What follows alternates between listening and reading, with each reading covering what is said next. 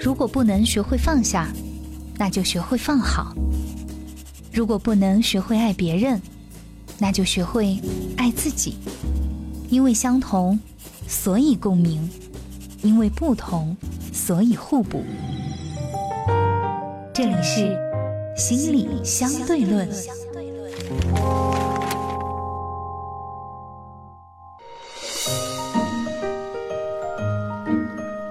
欢迎收听心理相对论，我是大月月。今天呢，我们邀请到老朋友杜杜老师做客直播间，一起来探讨一个话题，那就是关于羞耻感。我们首先请进杜杜。除了常年的专业受训以外，在生活中我没有比你好多少。你所经历的，我正以着不同的方式在我的生活中经历着。没有孤单的痛苦，只有独自的承担。我是杜杜，一个拥有十五年从业经验的心理咨询师。杜杜你好，大家好，我是杜杜。你看“羞耻感”这个词儿，我觉得可能在你的日常工作里面跟来访会经常会有提及啊，嗯但是在我们的日常生活里面，我觉得这个词儿很多人首先第一他都意识不到。或者我们根本不会太提起来对，就你你会觉得羞耻感这个应该是要，好像我要做了什么很丢人的事情啊，对不起你的事情。啊、对，或者说是就是在道德上啊，呃有一些对吧？呃，违反道德底线的事情，才可能会触及到羞耻这个词儿。嗯但其实我们今天就想通过这期节目跟大家讲一讲，其实，在羞耻感这件事情，在我们的日常生活里面，其实有一些小事儿上，呃，可能也会触及到，只是我们没有看到而已。那嗯首先，我想问一下杜杜老师，怎么去理解羞耻感这个词儿？其实羞耻的这个部分，其实，在我们生活当中经常能够出现。就比如说，嗯我举个例子啊，就是某人可能有一个月都不来录节目，对吧？然后，然后录一期之后还要去休假三周，然后嗯，对你说的就是你呗。我举个例子，嗯嗯嗯然后你会发现，其实在这个过程当中会有一些不太好意思的部分，但是我们也会用一些行为来弥补，对吧？嗯，比如说你确实有这样的行为，你早上来的时候送本书给他，对方就表示个歉意，就是哎呀，你看这么不好意思，对，就是？我不在的时候呢，你就照这个书，哎，学习学习，然后呢就分享给听众就可以了，对吧？对，其实我举这个例子的目的是要说什么呢？其实我们在很多在羞耻感的时候，好多时候我们会及时性的做一些弥补性的工作，明白？就嗯比如说，呃，小朋友做了一件不太好的事儿，问妈妈，妈妈，你觉得我怎么样？妈妈，你觉得我可不可爱？对吧？其实也是嗯有一个这样的事，比如说，哎，我今天迟到了，哎，来来来，大家，今天中午我我我请了啊，别别说其他的了。那其实对于别人来讲呢，好像也就不再去说了，因为哎呀，你都吃人家东西了，嗯比如像有些人又拿人家的这样，就不好去说。所以我们其实，在很多时候，平时会有很多的方式和方法来去弥补，让我们去感觉到这个羞耻感。可能还没感觉到的时候就过了。嗯啊，对你已经自己这一关就已经把它弥补过了，但其实这个感觉应该是在的。你刚刚说到了一个就是不好意思这种状态，嗯。对对对，那我相信很多人都会有，比如说你刚刚说的迟到呀，嗯，嗯对吧？？或者有时候，这种这种羞耻感不光是在，就比如说人际交往里面，其实就是普通的这种人际哈，我觉得包括在亲密关系里面，比如说亲子关系，嗯，对吧？对，就比如说妈妈，如果比如妈妈和爸爸怪罪孩子，怪错了，怪错了之后，今晚上做了你最爱吃的啊，赶快吃吧。嗯 是吧，这是可能我们那一辈儿的父母经常他们给我孩子道歉的一种方式啊。对对对对。呃但是我是想说，这个羞耻感和愧疚感怎么去区分它？呃，其实我们这个大家平时在讲啊，就是我很就感觉很不好意思，哎呀，对，因为我我感觉有。些内疚。嗯，对就，很多时候我们会感觉这两个部分好像在平时的时候感觉其实是一样的，嗯但是如果在我们那个咨询当中去做，其实我们还需要把这两部分分清楚。为什么？一般羞耻感这个部分啊，在我们临床上去做的话，它基本是对应的是跟自尊这边的成长主线，也就是自尊哦这是一条成长的一条主线。嗯也就是说，我们可能会感觉到很害羞，其实损伤的是有关于自尊的这条线，而内疚呢？内疚这个部分更多的是表达的是我可能对第三方，或者是对对另外一个人，我感觉我对不起他、啊，或者怎么样，两个是有区别的。就前者对应的部分不前者羞耻感大部分是在跟自己较劲，其实是一元关系，而我们说那个内疚的部分其实是有个指向的第二和第三人称的部分，嗯我们才去谈内疚的部分。解释的太但是我们精准了。平时可能嗯会觉得、啊，这个没什么。对，因为你刚刚的一个解释，从开头我就会觉得特别容易和嗯、呃这个愧疚感、嗯嗯嗯，这两者之间会混淆。对，那我们为什么要这么做这样的区分呢？其实，如果一个人会有内疚，比如说，我觉得我对不起你，嗯就比如说，哎呀，我我我对不起杨月，我好长时间没有来，我感觉到很内疚。嗯那其实这个是我是有一个，我内在是有个道德标准的，嗯就是我想啊我我应该是来录节目，然后我应该来做什么什么样的事情，可嗯能应该定期来更新，这是一个我们的约定。嗯那你看，这是一个基于一个准则，我觉得我很内疚，我对不起你。那比如说羞耻感呢，就是觉得，哎呀，我我我是一个不守信的人，我怎么这么不守信？你看，这个是指向我自己的。哦，我送一本书来讲，我不是对你对不起，而我是维护我自己是要做一个守信用的人。你看，这是维护我自己的事情。嗯然后我送你本书，你看动作都是一样的，但内在的感觉是不一样的。那两个部分最大的区别是什么呢？就是我更在乎我自己的尊严和我是不是一个守时的人，和另外一个部分就是，呃，就是如果是内疚的话，是我因为我的不守时而给你带来的麻烦。你看，两个部分是完全是不，一个在维护关系，一个是在维护自己的一个尊严自。尊，哎对，所以维护自己的尊严那部分，可能离羞耻感更近一点。那，呃，就是维持一个关系来讲，嗯嗯可能跟内疚的关系可能会更重一，更嗯更关系明白更重一点。对，嗯，解释的非常清楚了，已经。嗯那我还想问一下嘟嘟老师，羞耻感是怎么来的？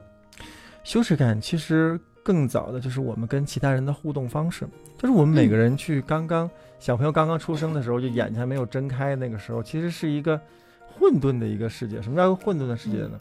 他基本很难分清楚我别人和和自己自己。嗯对，然后我们从躯体上，那小朋友怎么能够分清楚自己呢？时候就是，有的时候你会发现孩子大一点，他会咬咬妈妈，嗯然后他会咬。其实咬那过程就有一点什么感觉呢？就是会能区分出你跟我。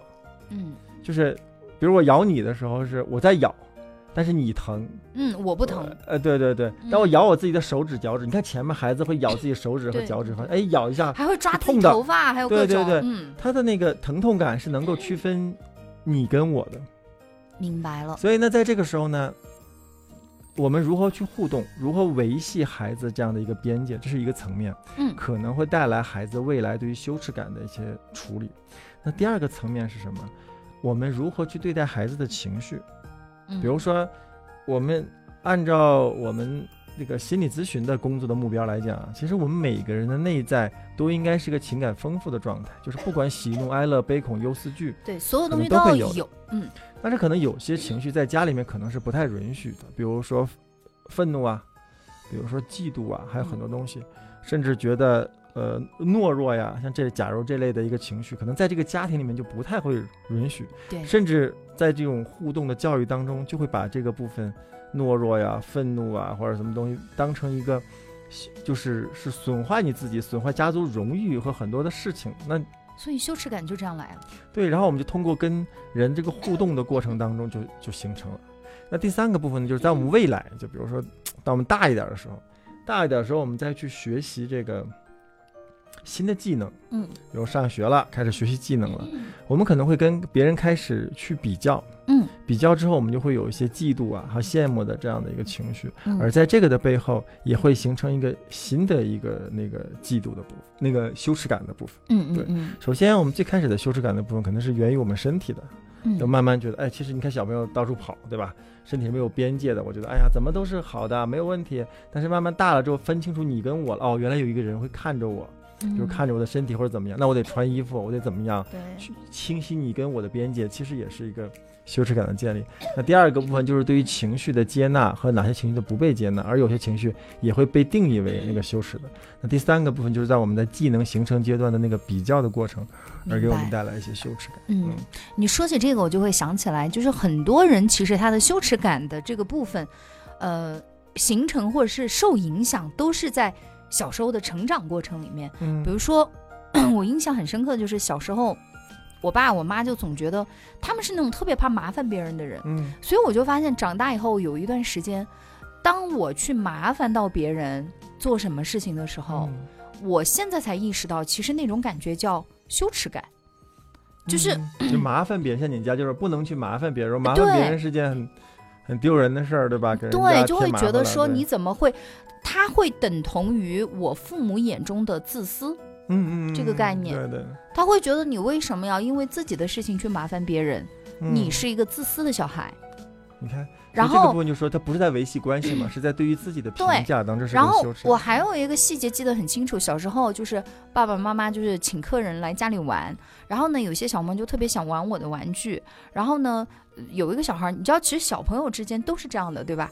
嗯、就是沟通的时候，那我妈他们就会觉得说要把所有的好的这些就都给小朋友玩儿，可是我就会觉得这是我的玩具，应该让我来做主，嗯对吧？？嗯 但爸爸妈妈是不会意识到这一点的，他会觉得如果你玩具不给别的他朋友的小孩玩，这个是一个很丢脸的事情，觉得他们没有把你教好，对吧？嗯他会嗯关乎到他觉得教养啊或者其他。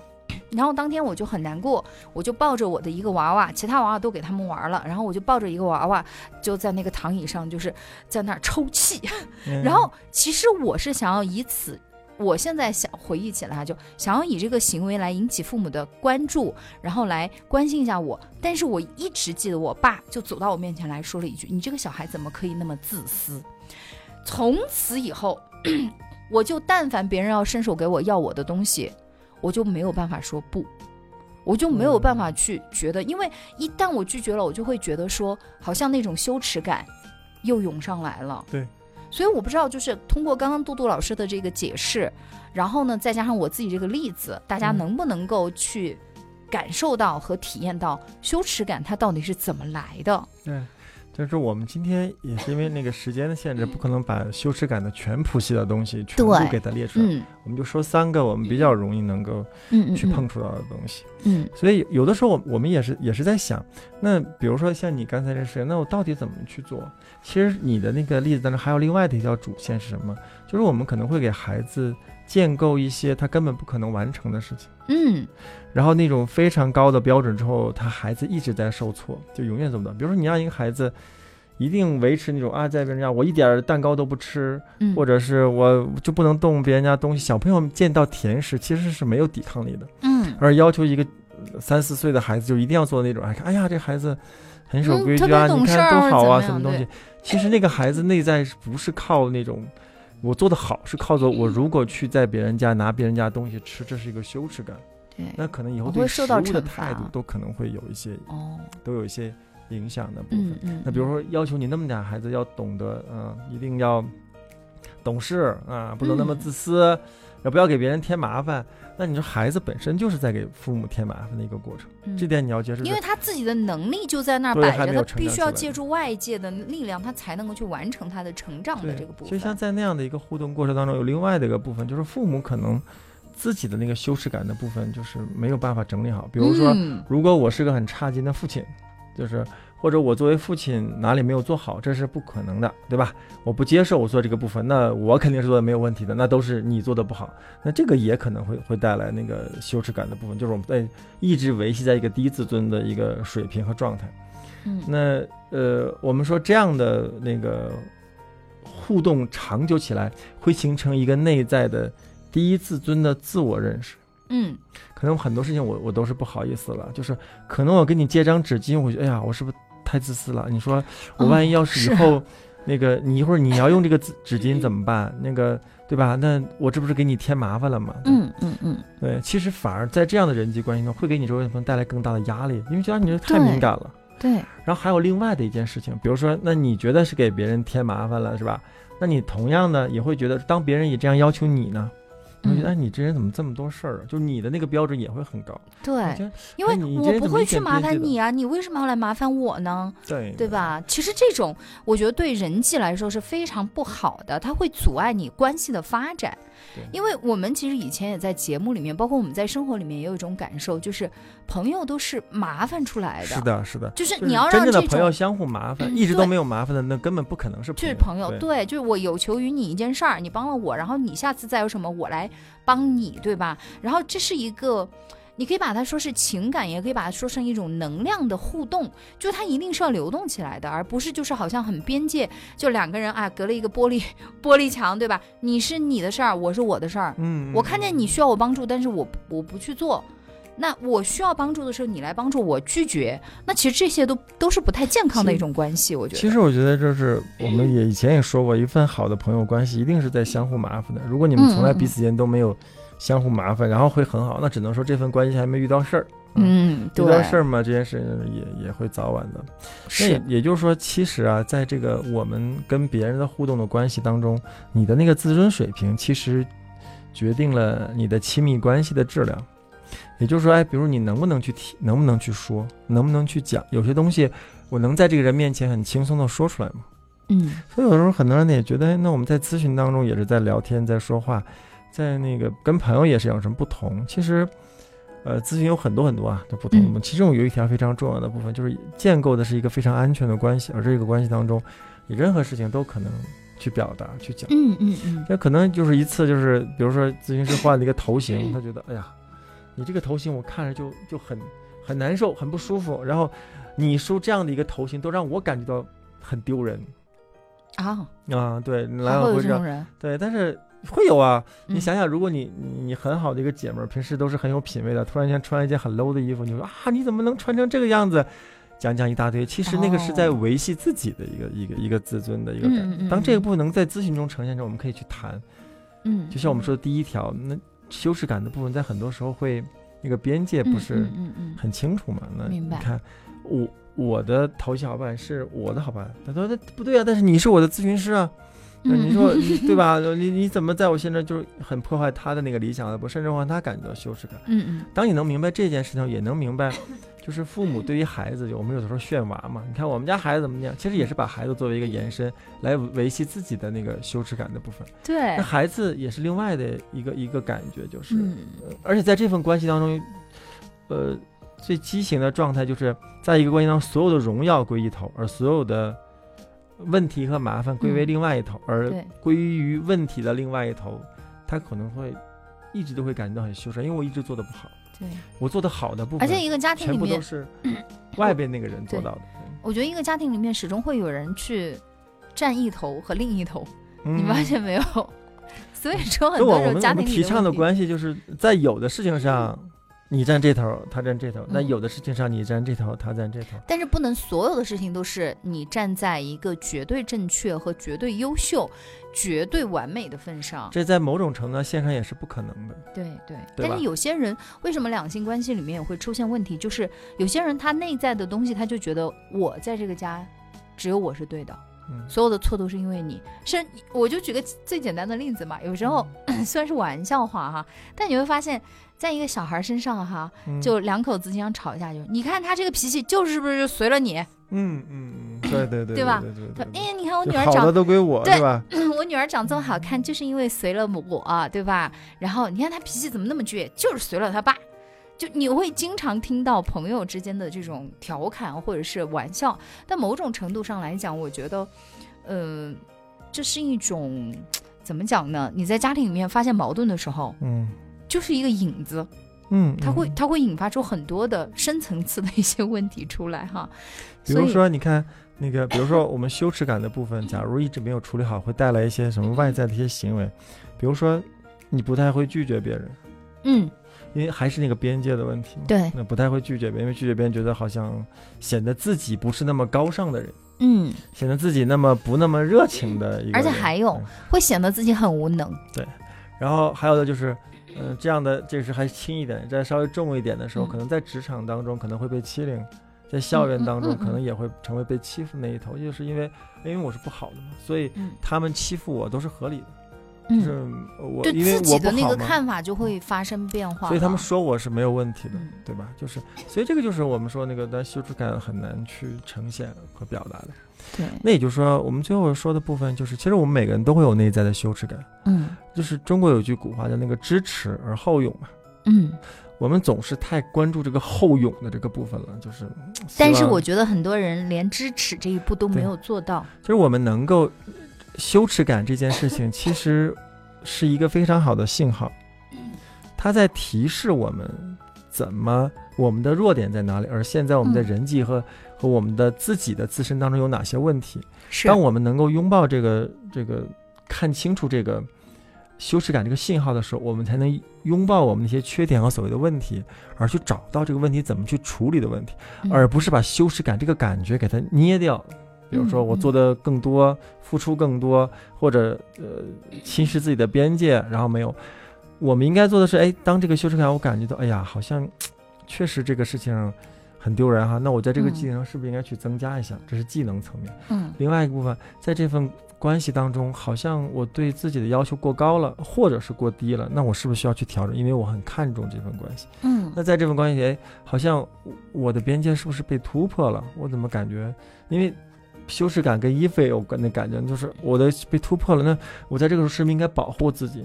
你看，当从三个层面不同的部分去发现到羞耻感的时候，其实是一个帮助自己建构的。建构自己内在的部分，但问题在于，如果我们回避的话，那个支支的那个部分，支持的那个部分就很难。但一旦我们能够去通过这个羞耻感的部分，不断去修正自己的边界、自己的关系和自己的那个内在的一些技能的时候，嗯。你会发现你的后勇的部分、你的胆量、嗯你的自尊、你的勇气，甚至你的各种能力也会随之而来。对。所以，支持支嗯持很重要。你知道，就是我经常跟我身边有些朋友说，其实去做心理咨询，并不是说你有什么样的问题。嗯啊，或真的是有什么精神疾病啊，或者怎么的？我说，因为那个就是属于要医院去去干预的一个、一个呃程度了。但是 你做心理咨询有一个特别好，它可以让你重新去认识你自己，对，就是更全面的去了解自己。达到知的那个部分。对，就是知的这个部分，有些人会觉得我自己什么样我还不知道吗？不，很多人都不知道。嗯如果我自己没有去体验过，就是我我我也是差不多一年吧，可能不到一年不到的时间去做了这样的一个一个咨询，我就会发现，每一次聊完，哎，原来我是这样的，就是达到甚至于我自己的羞耻感的这个部分，也是跟我的咨询老师探讨了以后，我才发现，哦，原来我在这个部分我是有羞耻感的。嗯呃，比如说我原来就像你我们之前有聊的，我没有办法去拒绝别人，然后我也没有办法跟人谈钱，嗯嗯因为我对钱还有对别人的这些，我就会觉得我有一种羞耻感。那咨询师他就会一就会带着你去了解你为什么会觉得有羞耻感是怎么来的，然后再通过比如说 我的父母啊，然后自己的成长过程啊，你发现啊原来这个事情是这样的。那当我知道了以后。我再去做了一些调整，我就发现其实我的生活就更轻松了。比如说，原来就像我跟你讲，我觉得我没有办法去拒绝别人。还有一个点是，我会觉得那种羞耻感是觉得我自己很无能，但后面我慢慢接受了，我会觉得你不可能是万能的呀，你没有必要就是为了一些事情，然后把自己搞得那么的疲惫。那其实对于你和朋友之间的关系，反而是一种损伤。那对你的人际关系并没有什么好处，所以慢慢的我接受了这些以后，我就会发现啊，当把别人给我再提出就是哎，希望我去做一件什么什么事情，我会说不好意思，我能力有限，我做不了。对，就把你那个对自己过高的那个要求和不可能实现的那个目标对准则放下了。对，当我这样做了以后，就会发现啊，其实我跟并没有影响我和他之间的关系，对反而我会觉得说我是很真诚的去跟他，呃，表达了我确实不行，但是你可以去找谁谁谁啊，给他支个招，对吧？那人家同样的也不会因为这个事情而怪罪你，或者是指责你，你怎么那么没本事，对吧？嗯所以说，我们今天呢，其实呃，就羞耻感这个话题跟大家聊，并不是像大家想象的那么简单。因为有的人你知道吗？杜杜老师就提到羞耻感，他就会觉得说，哎呀，是不是就是比较丢人呐、或者说，尤其是在两性关系里面哈，就是他会 往另外一个层层面去考虑。但其实我们说不是的，羞耻感，希望就是通过这一期节目，大家能够对这个词儿有一个全新的认知。那同时呢，我们觉得支持 这件事情真的是很重要，所以呢，大家可以，嗯，不管你要不要去寻求一个专业的咨询师的这种带领哈，让你去更加的深入了解自己，你也可以在啊、比如说听听完我们的节目以后，自己去思考一下，那么这种不好意思的感觉到底是愧疚感还是羞耻感？那么找到知道以后，你自己再去做一些调整，我相信你自己的生活会因此而变得更加的轻松。是的，嗯，好的。那今天呢，关于这个话题，我们就和大家聊到这里。如果是想要收听我们节目回放的朋友呢，可以去到喜马拉雅这个 app 上来搜索“心理相对论”，哎，就可以找到我们节目组了。有任何关于心理方面的问题呢，你也可以在这个通过这个 app 上来和我们取得联系。因为目前电台这个部分呢，我们是没有其他的途径可以和大家互动的。感谢各位的收听喽，我们节目就是这样了，下期节目再见，拜拜，拜拜。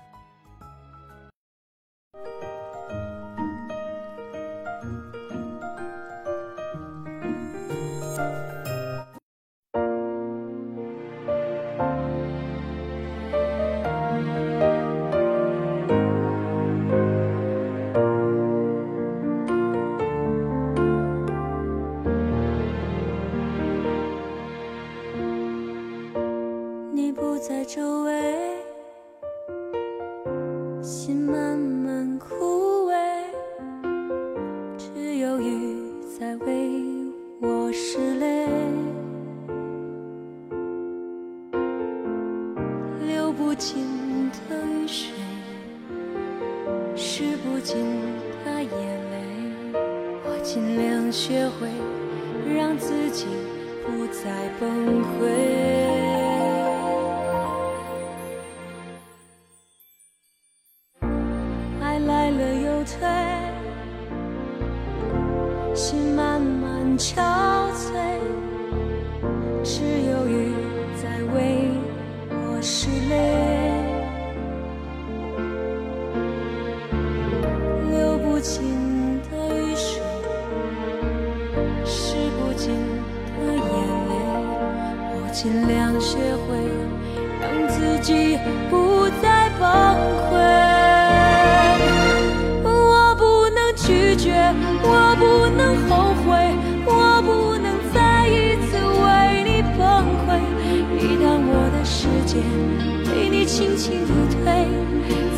的泪水也无法防备。我不能后退，我不能挽回，我不能再一次为你。伤悲，一旦我的世界被你无情摧毁，再多的泪水也无法赎罪。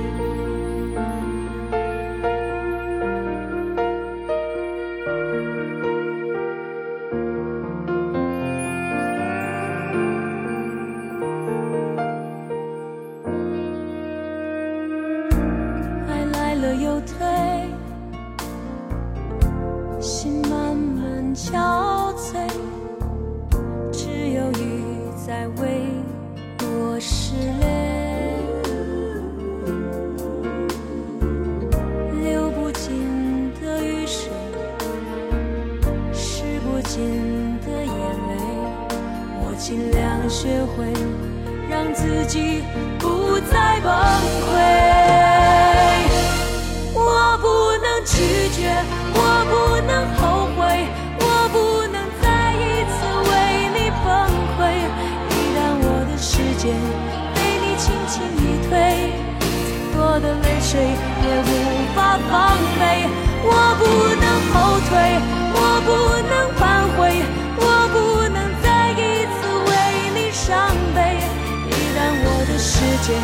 被你无情摧毁，再多的泪水也无法赎罪。爱不是可以体会，爱不是可以判决，爱不是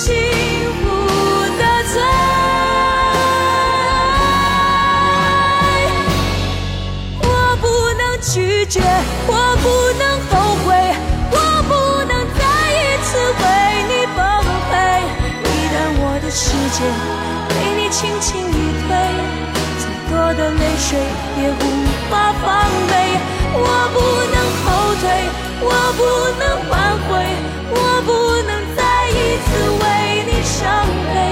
一旦我的世界被你无情摧毁再多的泪水也无法赎罪。